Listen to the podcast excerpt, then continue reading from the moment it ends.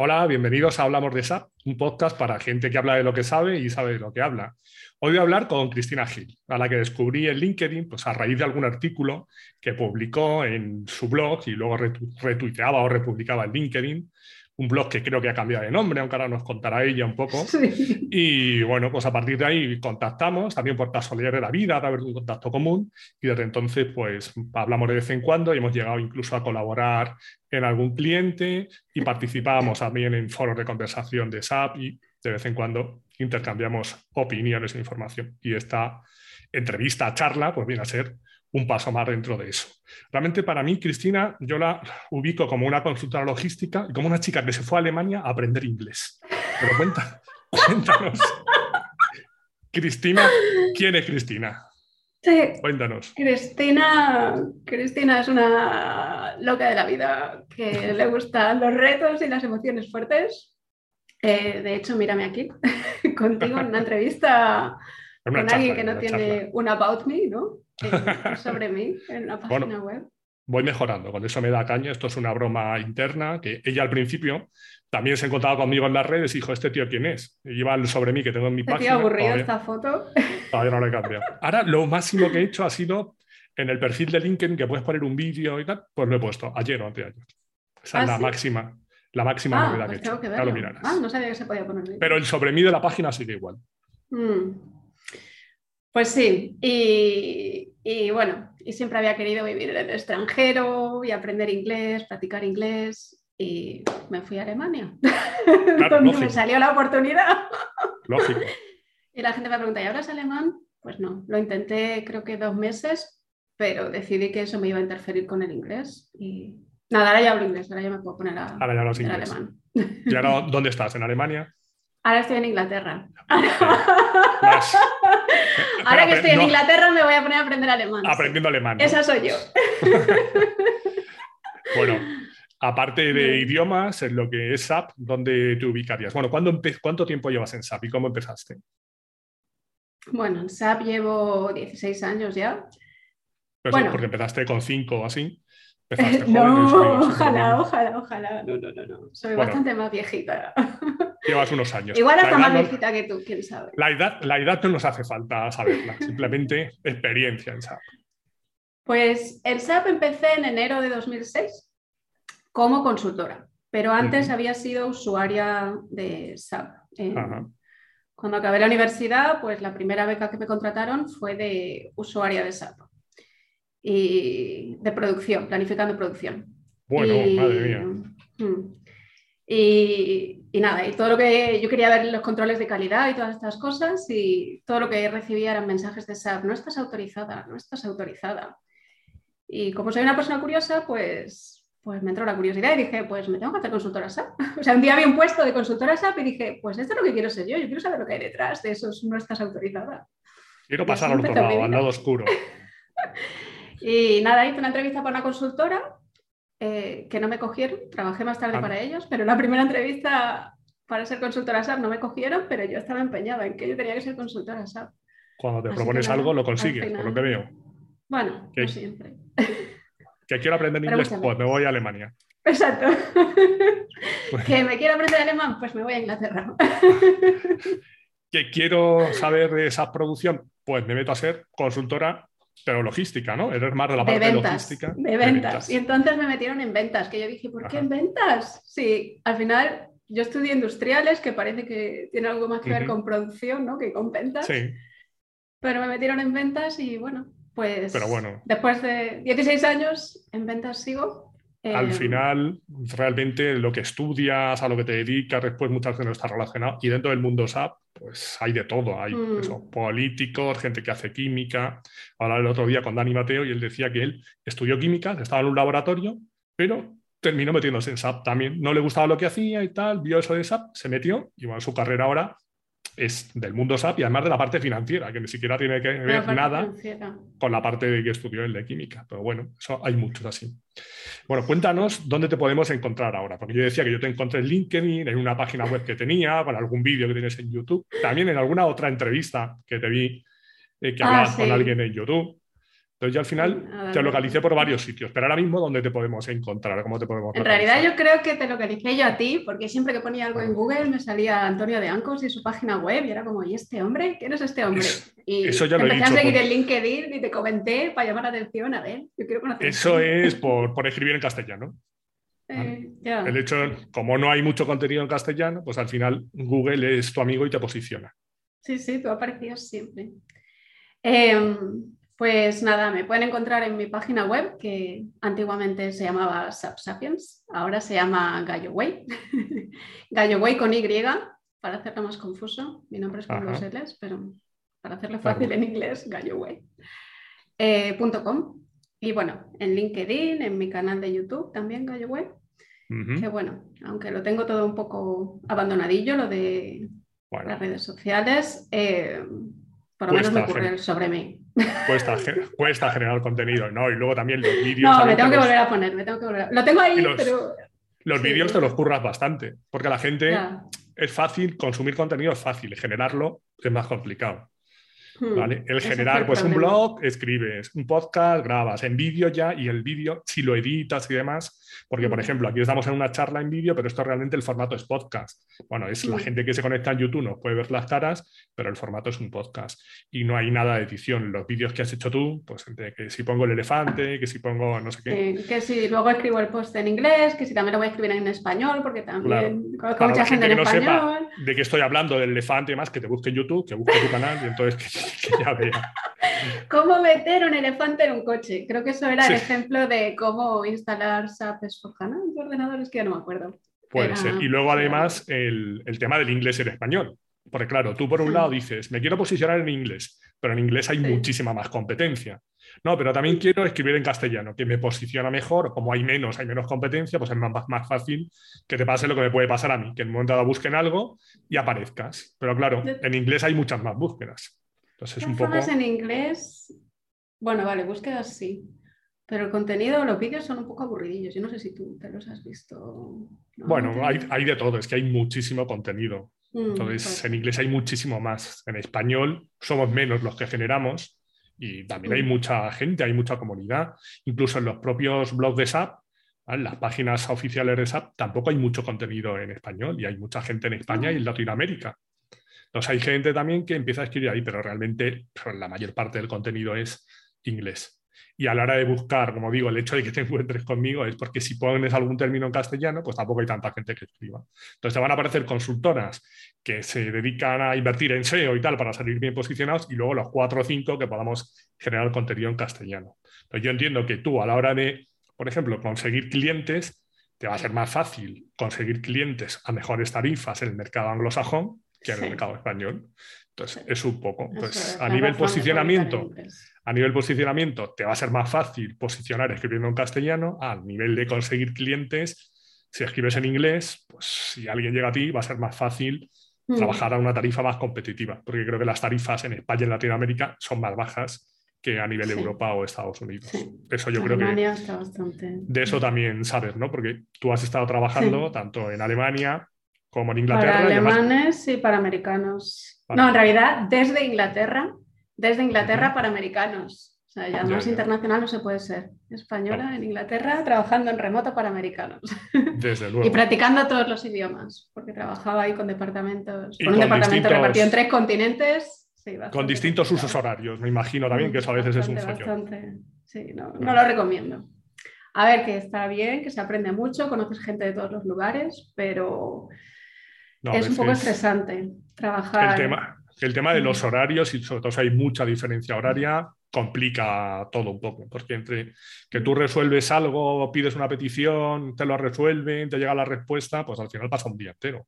Claro, que tiene que ser, lo tengo que terminar hoy, porque si no, mañana eh, no lo va a ver el siguiente, o sea, el de que trabaje en la siguiente zona horaria y me tengo que esperar hasta el día siguiente y Claro. todo se retrasa mucho. Mm. Bueno, me decías que empezaste con SAP hace 16 años. ¿Tú crees que SAP ha cambiado un poco desde que empezaste con ello, desde hace 16 años?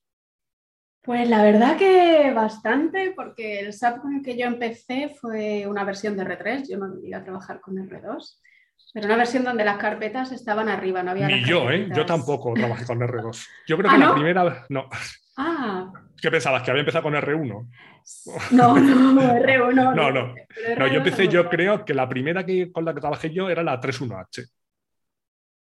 Hace ya ah, tiempo. Yo era la 3.1, pero ya no sé si H o. No yo creo que era 3 algo, la mía. Yo empecé a finales del 97. Y no sé si vi algo de una 3.0F, no estoy seguro, pero 3.1H seguro.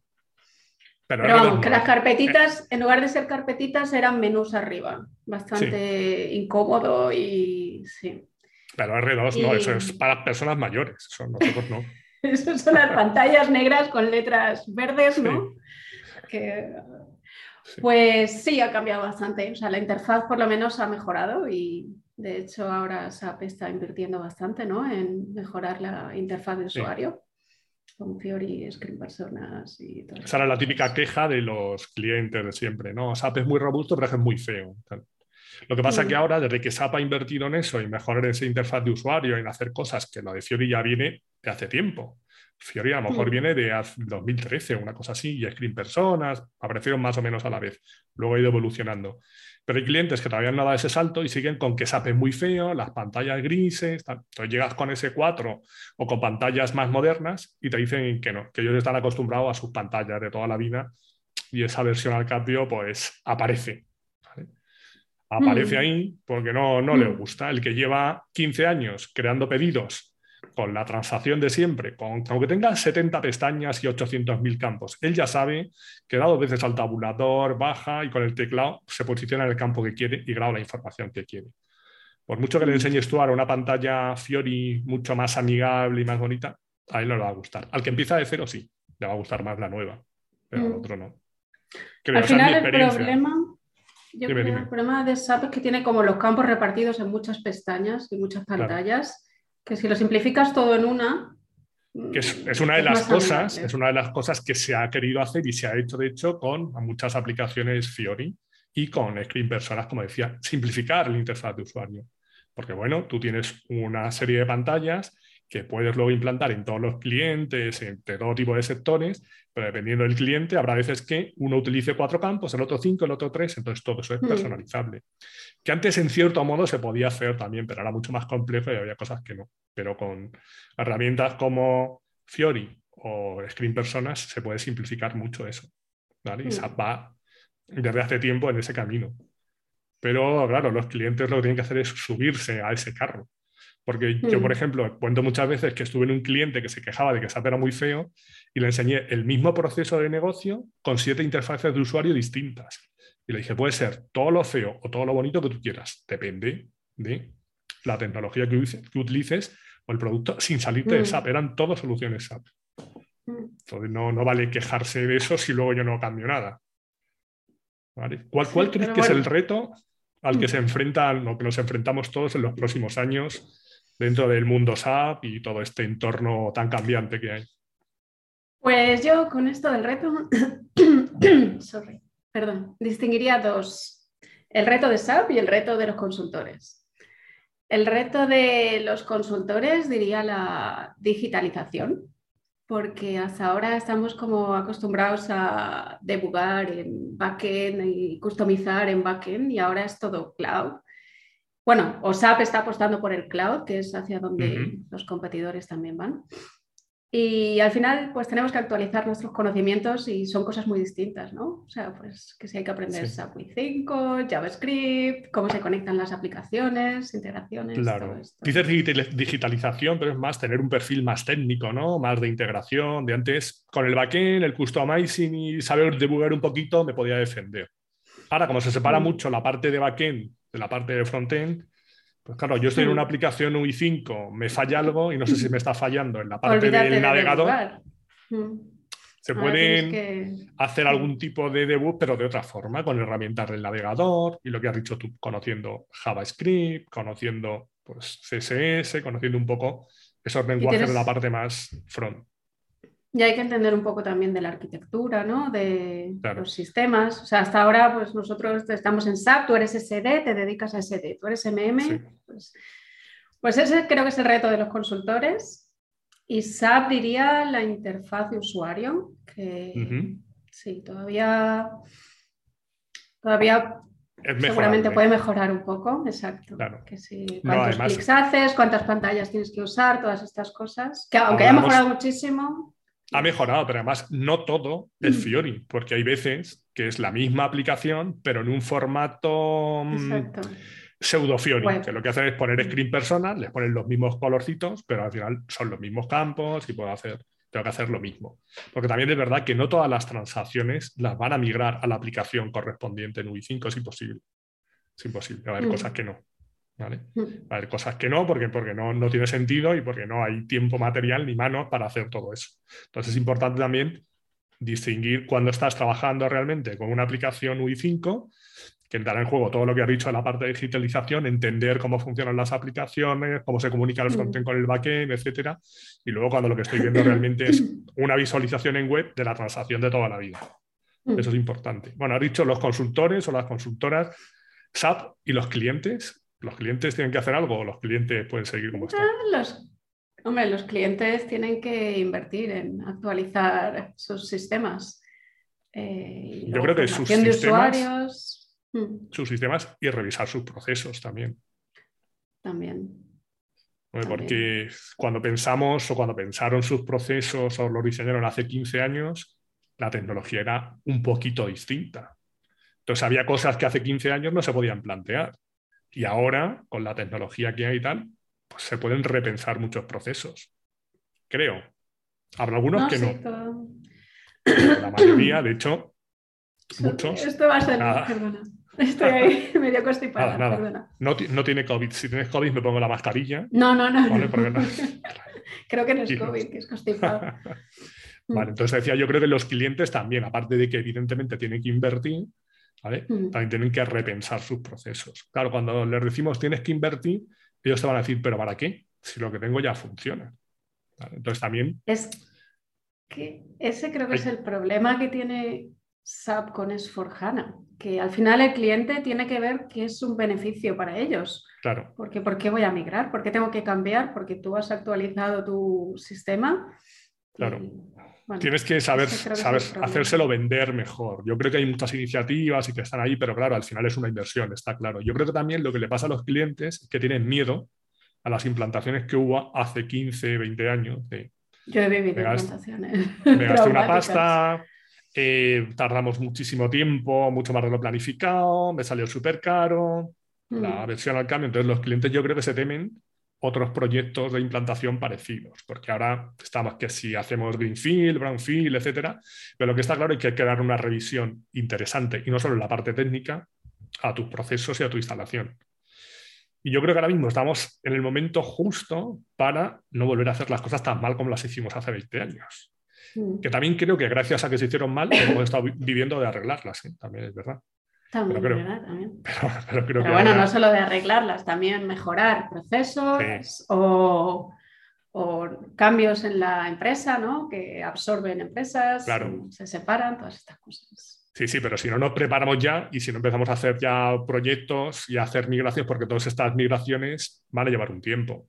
Ah, el otro día hablaba con un compañero que tiene experiencia en este tipo de migraciones y me decía, para una empresa muy pequeñita, que era nueva filial, etcétera, hicimos un era todo estándar, hicimos la migración de R3S4 en tres meses. Pero claro, era un caso muy particular, de que era todo estándar, una empresa muy pequeñita, una filial. Digo, y cuéntame un proceso más, un proyecto más normal, de una empresa más general, más habitual a lo que estamos acostumbrados a ver o a trabajar. Y me decían, no, no, hay proyectos de año y medio, dos años y todavía no hemos terminado. Claro, que depende de si haces Brownfield, Greenfield, Cloud, claro, premise depende de lo que tengas tocado de estándar. Entonces, en implantaciones grandes, en clientes grandes, por lo menos en mi experiencia, pues lo que hay es un ZSAP. Entonces, claro, SAP te dice, no, yo te voy a dar herramientas para que la migración no sea muy traumática, pero claro, si tienes todo en el estándar, si no has toqueteado mucho, si no tienes mucho desarrollo Z. Exacto. Pero eso, cambios de tablas que... En la realidad, pues realmente ha habido mucho toqueteo en estos años. Entonces, mm. luego ya lo del Greenfield, Brownfield, bueno, pues es algo que se tienen que plantear en cada cliente. Entonces, ¿tú crees en general? ¿Tienes mucho desarrollado lo del migración a cloud? No. Claro, aunque haya herramientas y las herramientas también han ido mejorando con el paso del tiempo, pues te va a llevar un tiempo. ¿vale? Te va a llevar un tiempo sí o sí. Y evidentemente, cuanto más customizado o más tocado tengas el sistema en R3, pues más te va a costar hacer todo ese tipo de cambios. Hablando de ese paso de R3 a S4, que vamos a tener que dar todos antes, sí o sí, ¿vale? Porque al principio la fecha era 2025, ahora 2027. ¿Tú crees que en general el ecosistema está preparado a día de hoy? Tú por lo que ves, por los contactos que tengas, compañeros, los proyectos en los que participas. Pues yo diría que decir sí o no es responder muy general. Yo diría que depende quién. O sea, yo creo que sí que hay empresas que están, o sea, consultoras que están muy preparadas y consultores que están muy preparados y consultores que están todavía perdidos, que no saben ni lo que es S4HANA Cloud ni... Así que depende. Eh... SAP, ¿cómo ves a SAP? ¿Crees que el mensaje de SAP es claro, que los clientes se enteran? SAP creo que está un poco, perdón, mi sensación es que está un poco mmm, perdido. Le gustaría que las migraciones a S4HANA fueran más rápidas y pues por eso cambiaron la fecha de deadline, ¿no? Y ahora el RISE S4HANA están intentando cambiar los modelos de contratos también, a ver eh, si convencen a los clientes y luego pues cambiando pues eso, que si comprando muchas empresas, cambiando los nombres de las cosas y al final están confundiendo a los clientes, a los consultores y, como el acceso a la información es tan difícil, claro. pues... Eh, yo, opino parecido, que, con tanto cambio de sigla, con tanta compra de producto, de compañía, al final lo que estás haciendo es volverme loco porque al final tengo productos, tres productos distintos para cubrir un mismo proceso.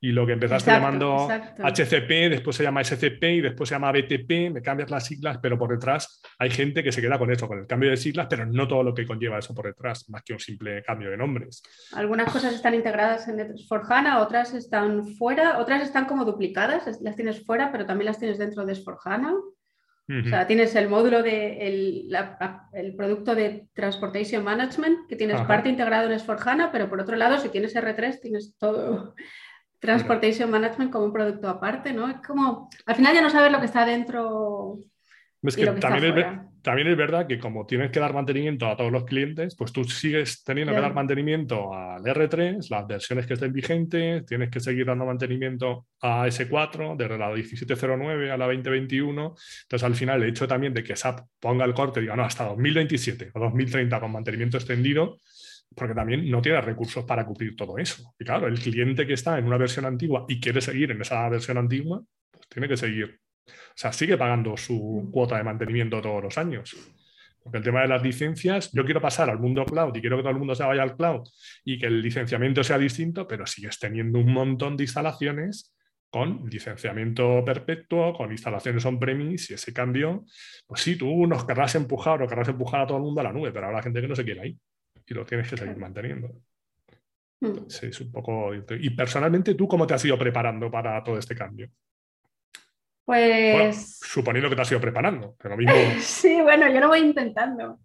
Eh, bueno, por un lado, escribir post parece una tontería, pero te obliga a investigar y. Claro. Luego, pues, cursos de OpenSAP, el Learning Hub, hablar con gente como tú, eh, leer. Mm, yo, realmente siempre digo que, que, enseñando es como más se aprende. Entonces, yo doy mm. mucha formación entonces, realmente, claro, cuando tú quieres transmitir algo, primero lo tienes que entender tú, si no, mal. Entonces, yo probablemente, eh, como mejor he aprendido, ha sido preparándome algo para contándoselo, contárselo a alguien. Exacto. Mm. Y luego lo que dices tú, a la hora de escribir un post, ¿vale? Si realmente quieres que tenga cierta coherencia, pues tienes que documentarte un poco. investigar. Y al final lo malo es que empiezas escribiendo sobre una cosa, ¿no? Y acabas ampliando, es como, ah, ah, hay esto, y acabas descubriendo nuevas cosas y acabas... Bueno, dímelo a mí, dímelo a mí, porque yo empecé programando, yo empecé como programador y luego me especialicé en la parte de HR sobre todo. Y di mucha formación, hice proyectos y había gente que me conocía como el de HR. Luego me puse a escribir el blog hace unos años y en el blog escribo de todo. Pues puedo mm. escribir eso de SAP Analytics Cloud, de BTP, de cualquier cosa. De, ventas creo que no, pero podría, pero bueno, sí que he hablado de Calidus o de Spartacus o de CRM o de cosas así. Entonces hay gente que no me conoce a lo mejor de la parte de consultoría y de esa parte de HR, me dice, este sabe de todo. No, no, no sé de todo. Tengo una visión global, pero de todo es que es imposible. O sea, alguien que diga, no, yo sé de todo SAP, que, que no sabes de nada. Lo que sí puedo tener, como yo empecé también al principio con el tema de OpenSAP, a pegarme un poco con eso, por de todos esos caminos o bandazos que he dado en los últimos años, tengo una visión global ahí bueno, más o menos. Tú eres el máster de las certificaciones y cursos, ¿no? O sea, yo creo que tienes un estado descomunal en tu LinkedIn. Eso, eso no quiere decir nada, porque al final el hecho de que te certifiques en algo, yo muchas veces me certifico porque voy a dar una formación para alguien que va a hacer el curso, entonces me certifico yo previamente, pero al final luego si no trabajas con ello, por mucha mm. certificación que tengas, no vale para nada, porque hay gente trabajando que no se ha certificado nunca en nada y pues es mucho, por ejemplo, en ventas. Alguien que lleve 15 años trabajando con ventas va a saber mm. mucho más que si yo mañana me cojo los manuales y me preparo la certificación. Mm. La podré sacar, que lo dudo, pero no voy a saber mm. nada comparado con esa persona que lleva 15 años. Ahora, eso sí, también creo, perdona, que las certificaciones aportan no por el hecho de la medallita o el diploma, sino porque te obliga a actualizarte, eso sí. Tú en tu, Pero las certificaciones, sí, son teoría o sea, al final importa también la práctica. Y, Totalmente. yo para eso intento tener acceso a máquina de Esforjana y practicar, porque si no configuras lo que has aprendido en la teoría, mm, es difícil. Hablabas, por ejemplo, de OpenSAP. OpenSAP me parece una plataforma muy buena, ¿vale? Pero es verdad que para ciertas áreas vale para poco. Por ejemplo, toda la parte más de consultoría, ya sea de recursos humanos, concurso de SuccessFactors, o la parte de MM, o la parte de SD realmente hay algún curso que es la teoría. Oye, pues esto va a cambiar porque ahora los proveedores y los clientes pasan a ser business partner y tal, pero no tienes un sistema para practicar. Sin embargo, hay otros cursos en el propio Pensap, como toda la parte de desarrollo, que con una cuenta trial y tal, y si tú lo practicas, puedes hacer de todo. También ha habido cursos, por ejemplo, ha habido algún curso de migración de R3S4 y tú tenías la posibilidad de coger un sistema con cal.sap.com, que nos contaste en un vídeo cómo se podía hacer, en algún vídeo de los tuyos, Entonces podías coger tus sistemas y tener un sistema R3, un sistema S4 y siguiendo las prácticas, ponerlo todo en práctica. Entonces, es verdad que los manuales o las certificaciones son teoría. Si eso no lo pones en práctica, mm, pues aprendes mucho menos. Lo difícil es ponerlo en práctica digo, conseguir un sistema es lo difícil. Que sí, con el CAL se puede, pero a mí me costó Dios y ayuda hasta que lo bueno, Puede, y eso, por ejemplo, tiene un coste. Y hay otras cosas que. Hay otras cosas que no, que con la cuenta trial a nivel de desarrollo, sobre todo, con la cuenta trial de BTP, puedes hacer un montón de cosas y probar un montón de servicios. O, por ejemplo, mm. se me ocurre también, volviendo a OpenSAP, cursos de SAP Analytics Cloud, con la cuenta trial que puede tener cualquiera también, puedes seguir el curso perfectamente y pegarte con la herramienta. Entonces, para mí es fundamental la parte práctica. El otro día que mm. hablaba con Dani Mateo, hablamos de lo que había cambiado el mundo y decía lo difícil que era cuando él empezó, que también empezó hace 15 o 16 años, obtener información o tener... Y ahora lo que mm. puede pasar es al revés, que hay tanto, hay tal exceso que lo difícil es filtrar, aunque sigue faltando, pues, por ejemplo, el tema de acceso a sistemas de una manera más asequible y más ah, fácil para que la gente pueda practicar. Mm. Hay otros fabricantes que eso te lo ponen más fácil. SAP va dando pasos, va mejorando, porque ha mejorado bastante, incluso en los mm. tres, cuatro últimos años, pero yo creo que todavía le queda. Y además yo creo que es importante que eso lo impulse, porque ahora mismo va a haber mucha demanda de empleo técnico cualificado y que hay otras herramientas y otros fabricantes. Entonces, si quieres que adopten la tuya, pónmelo fácil. Claro, porque al final los consultores también aconsejamos muchas veces al cliente y si no me das acceso a aprender, ¿qué voy a aconsejar? Voy a aconsejar lo del otro que, me lo pone más fácil. Yo hace poco, hace poco tenía un tema personal con un producto bueno, tuve un problemilla burocrático, financiero y tal, entonces, bueno, me bloquearon una cuenta de algo, de un producto que yo podía utilizar ese producto de SAP o cualquier otro producto de terceros, ¿vale? Pero yo normalmente intento utilizar el producto de SAP, pero claro, si no me lo pones fácil, llegó un momento que le dije, oye, mira, si no se puede por lo que sea, ¿vale? Pero que era al final, bueno, un problema más de, gestión, ¿eh?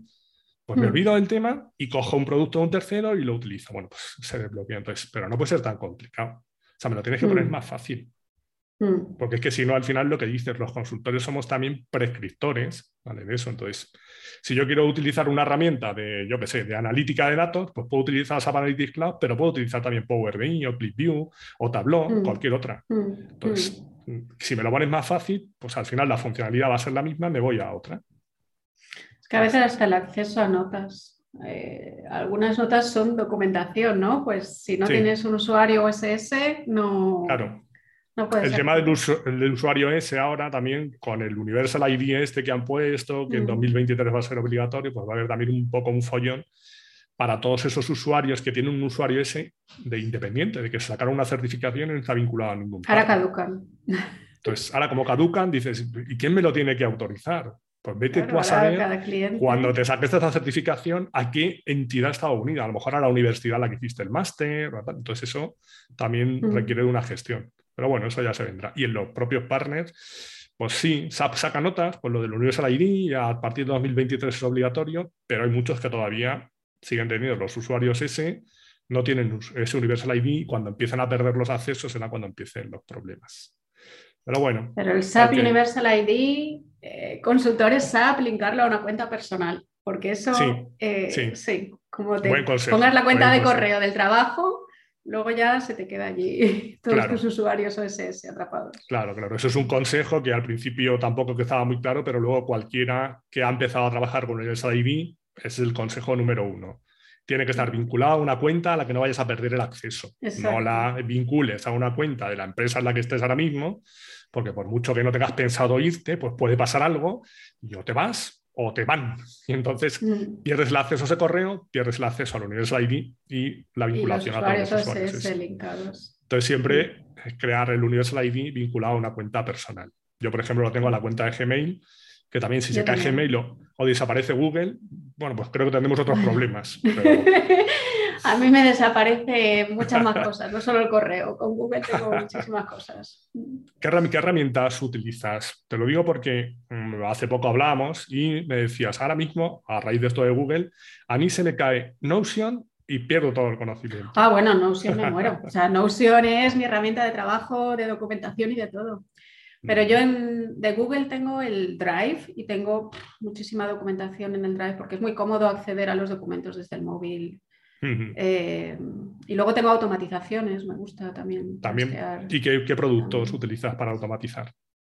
No, con Google. Em, ah, con el mismo Google. Tiene una herramienta, oh, no me acuerdo cómo se llamaba, Google, ah, eh, no me acuerdo. Tiene una herramienta donde tú mm, utilizas las librerías, son, no es JavaScript, pero es muy parecido las librerías de Google y pues cuando te llega un email que automáticamente te haga o te genere emails automáticamente los días tantas. Te preguntaba por herramientas porque aparte de que el propio Google o Microsoft también tiene la suya y tal de flujos de automatización, también hay otras herramientas como Zapier o Automate o Integromat que lo que te mm. permiten es hacer eso además entre distintos servicios. Puedes hacer que si recibes un mail, pues te publique un no sé qué en tweet, te coja el anexo y te lo guarde en una carpeta entre distintos Yo eso lo hago, pero con Google. Y Google, la diferencia es que es gratuito. Nosotros tienes que pagar. Que bueno, que al final eh, con Google yo tengo todas las automatizaciones, pero dentro de las herramientas de Google. claro. Casi todos esos productos que te he comentado, los dejaré en las notas del programa, tienen también una capa gratuita para que los pruebes. Y luego ya hay cosas que tienen cosas de pago.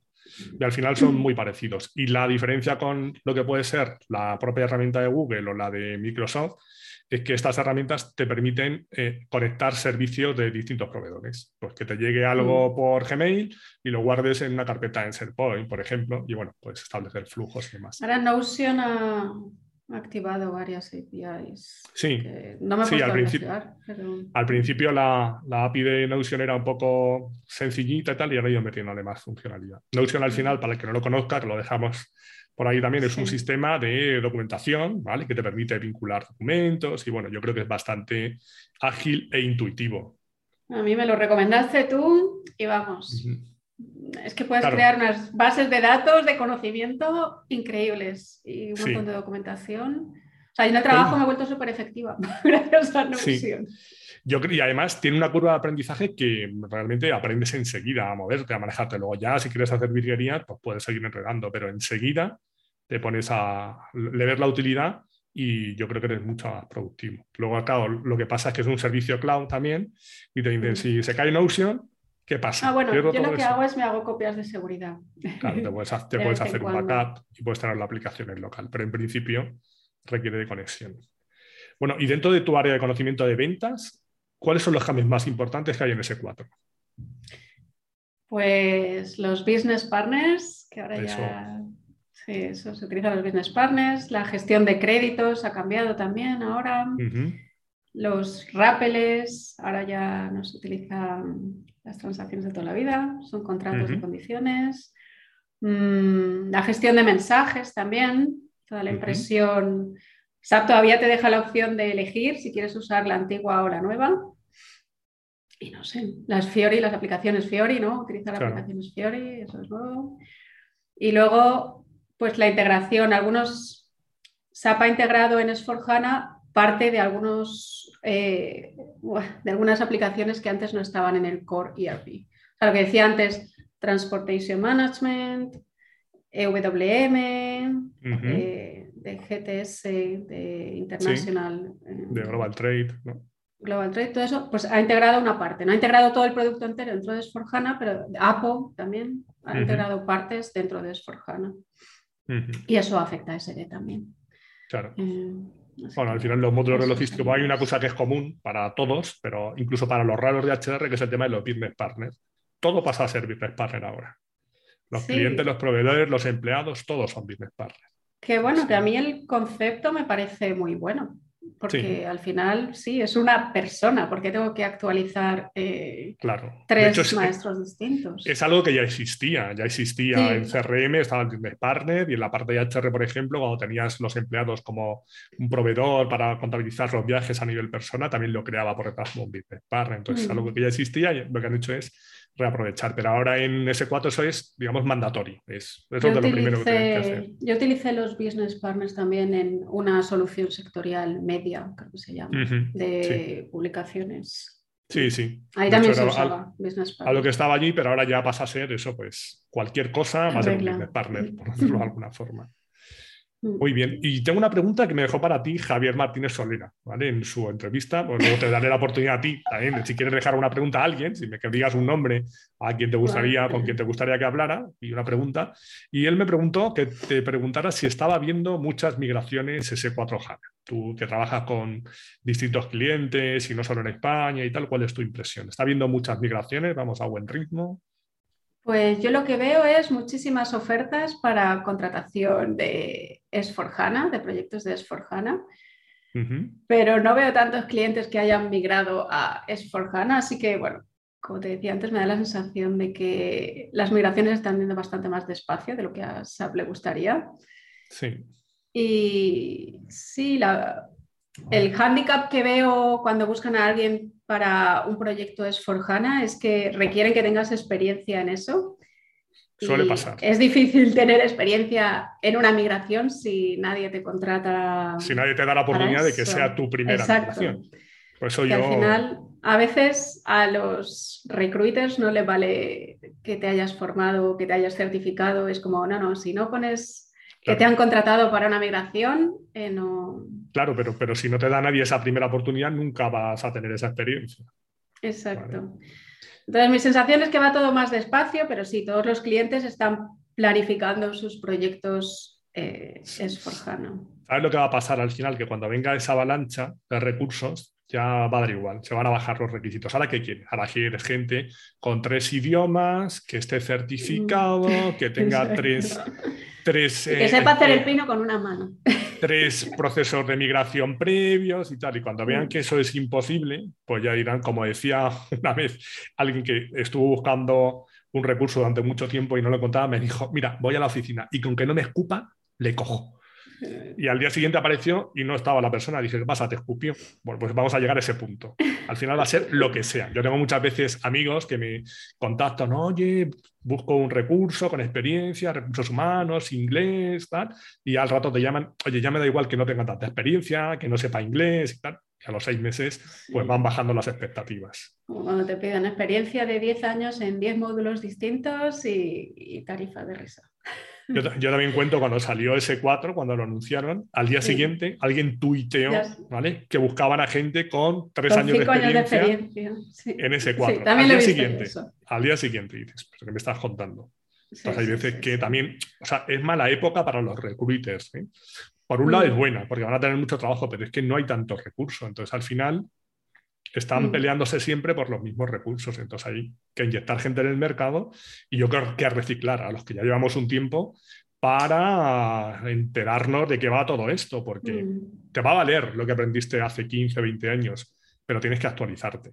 Y tienes que actualizarte, pero al final tu experiencia previa sirve. O sea, lo que Claro, ya claro, sabes sí, de sí. R3 sirve para dicho, he S4HANA, dicho, que no hace te falta. va a valer, te va a valer, no vas a Mm. empezar de cero, pero Mm. tienes que reciclarte. No te va a valer solo con eso. Un poco tú lo has dicho cuando has dicho digitalización, es, oye, me tengo Sí, que enterar exacto. un poco de cómo va esto. Aunque yo no sepa hacer una aplicación Theory, pues saber cómo se comunica, saber qué, qué es data, qué es esto, cómo está detectar, saber si no es cosa mía o tuya. Sobre todo, saber echar la culpa al otro. Decir, esto no es mío, Mm. esto es para ti. Mm, Entonces, es- mm. eso es importante. Bien, entonces tu experiencia, yo por lo que has dicho, ¿vale? en tu opinión, vamos, con respecto a la pregunta, pregunta Javi, si hay muchas migraciones, ves que hay menos de las que a SAP le gustaría. Yo creo que Yo creo que también. Yo creo que creo que también. Ahora, has mencionado antes también la iniciativa Rise with SAP. Con eso SAP lo que pretende es eso, impulsar todo esto, el movimiento. Lo que pasa es que lo impulsa en ese movimiento en concreto para llevar a todo el mundo al cloud y yo creo que no todos los clientes están preparados para ir al cloud, aunque terminarán yendo. Pero bueno, es una iniciativa más. Habría que ver Mm. realmente qué incluye todo eso. ¿vale? Y bueno, cualquier cosa que sea empujar o intentar animar a los clientes a que lo hagan, pues yo creo que, que está bien. Bueno, mm, no quiero que esto tampoco dure mucho porque tú y yo nos podemos hablar y podemos estar aquí tres Sí. horas y además te va a dar la tos otra vez. Sí, Vamos. yo no sé cuántas veces le he tosido durante la entrevista. Ahí terminando. Y te voy a preguntar cosas que le pregunto a todo el mundo a terminar. Primero, dos consejos. Un consejo que le hubieras dado a Cristina hace 15 o 16 años cuando empezó con todo esto. Si tú A pudieras dar marcha Cristina, atrás. Sí, le diría. A la, mira, a la Cristina que empezó con SAP. Ponte las pilas con el inglés ya y da el salto internacional ya. No te esperes a ser una viejita. Ese mismo es consejo, esos dos mismos consejos fueron los que se dio Dani Mateo a sí mismo. Ah, Dani sí. también- sí, sí, los mismos, exactamente. Que Dani, igual que tú, está también trabajando fuera y en inglés. Es que no hay nada como salir al extranjero. Bueno, no sé. Supongo que depende de cómo seas. Pero no hay nada como salir al extranjero para crecer personal y profesionalmente, yo creo. Sí, es una buena, experiencia, una buena experiencia, ¿no? Sí, mejor joven. Bueno, Pero somos bueno. jóvenes. De viejito tampoco se, se vive mal. ¿Y un consejo que le darías a alguien que quiera empezar hoy con SAP? Si yo quiero empezar hoy con SAP, no tengo ni idea, que hay mucha gente que se quiere subir al carro. ¿Qué consejo Pues le te darías? diría que intentes tener, igual antes de empezar con SAP, unas nociones básicas de sistemas, igual eh, de IT es sistemas en español, ¿no? ¿Cómo, Sí, se- sí, sí. cómo funcionan las aplicaciones? Pues qué es una base de datos, eh, un servidor de aplicaciones, estas cosas un poquito, porque si no te vas a confundir mucho leyendo documentación de SAP, porque SAP Sí. le gusta cambiar los nombres a las cosas y luego aparte dentro de ello también cambian los nombres dentro de SAP. So, al final estás leyendo y ya no sabes ni lo que SAP te quiere decir. Yo creo que los comienzos son duros y si no tienes a alguien que te guíe y tal, ahora es verdad que hay muchísima documentación, pero quizá demasiada. Entonces, Mm. como no tengas a alguien que te filtre y te oriente, Yo creo que es mejor tener un poquito de nociones de sistema, de informática o de sistemas, ¿no? de informática, pero también es verdad que hay gente que hace de- derecho y termina en SAP. Sí, sí, sí, pero bueno, te puedes hacer un cursito de redes Sí. de... y luego Sí, ya te metes a estudiar logística, pero por lo menos Al- cuando te hablan de interfaces sabes de qué te hablan, ¿no? O Sí, tener base de datos. un vocabulario técnico, tener algo, decir de va esto. Si soy. Que cuando pues, te dicen SAP Active, o, bueno, esto ya no es de sistemas, es de gestión de Mm. proyectos, pero cuando te dicen SAP Active, Actívate, se dice en español, le Sí. dicen, te están Sí. hablando de tecnología, de metodologías ágiles, Metodología. ¿no? Es que luego, pues ya sabes lo que es una metodología ágil, pues si SAP le quiere llamar Actívate y mañana le quiere llamar mm, Claro. chorizo con pan, pues por lo menos sabes que están hablando de una metodología. Y lo que es ¿no? importante es no intentar abarcar más de la cuenta. Que yo hay veces Ah, que a sí, también, gente también. le hablo de OpenSAP y dice, pues me hago todos los cursos. Digo, bueno, creo que hay 300 ahora. Digo, yo iría poco a poco, ¿eh? Los Mm, 300, a lo mejor tú lo que tienes hecho, que sí. es que alguien Sí. te oriente y diga, tú por tu perfil tienes que hacer este y este. Y después ya veremos. Sí, sí, yo peco de eso un poco. Me Bueno, agobio to- a veces porque quiero aprenderlo todo y no me da final. tiempo. Yo creo que de eso Mm. pecamos mucho. Al final intentamos abarcar más de lo que podemos. Vale. Mm. Y ahora, ya para terminar, cinco cosas más personales. ¿vale? Un libro o un autor que te guste, y puede ser de trabajo o no de trabajo, como tú quieras. Ah, no, de trabajo no, SAP es muy aburrido. No, no, libros de SAP yo no recomiendo. A mí me gusta mucho leer, ¿eh? O de tecnología o de lo que sea, o un libro que te guste. Pues mira, me leí un libro el año pasado que me encantó. Se llama Cómo hacer amigos e influenciar a las personas. Es un libro que se escribió en 1929 o 1920 y algo y es súper actual. Y no sé, te ayuda a mejorar la comunicación con las personas, ¿no? Que es lo que, no sé, lo recomiendo. Que lo buscaré lo pondré en las notas del programa. Una película o una serie que te guste, que recomiendes o que te haya gustado, que hayas visto últimamente. Pues a mí me encantan las historias de superación y especialmente cuando están basadas en hechos reales. Y me encantó la película de, creo que en español le llamaron Eddie el Águila, ¿puede ser? Un, eh, Eddie the Eagle es en inglés. Eh, es un... Uy, perdón. es un deportista inglés que quiere, llegar que quiere ir a las Olimpiadas, pero no es muy bueno. Y bueno, no te cuento más es súper buena la película. y está basada en hechos reales. No hacemos, no hacemos spoilers. Lo buscaré tanto en el libro como en la película para ponerlo en las notas. ¿Una canción o un grupo que te guste de música? Uh, un grupo de música Pink. Pink. Pero si tengo que decir una canción diría All Star de Smash Mouth. Es de la banda sonora de Shrek, porque siempre que la escucho me pone de bueno, bueno. Ah, sí, sí. Sé cuál es. Siempre me pongo a bailar, sí. ¿Y una ciudad o un país? Pues ciudad no, no te diría, yo te diría un país, Costa Rica. Me encantó Costa Rica, a mí me encantan las aventuras y, Costa Rica es naturaleza y aventura. te iba a decir, naturaleza pura, ¿no?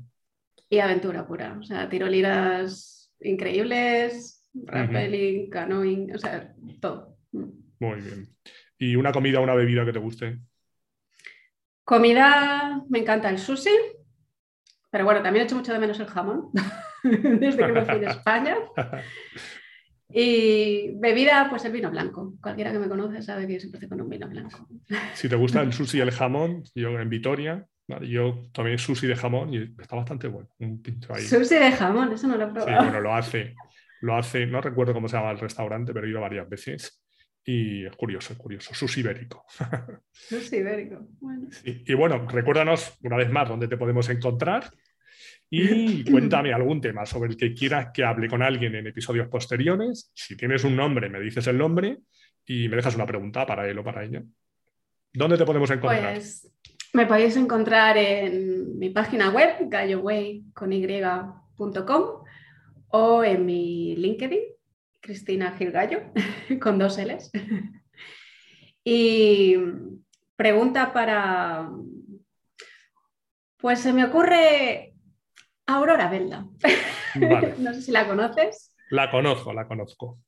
Lo que no sé es si aceptará la invitación, pero yo lo intento. Creo que está muy liada. Creo que está muy liada últimamente.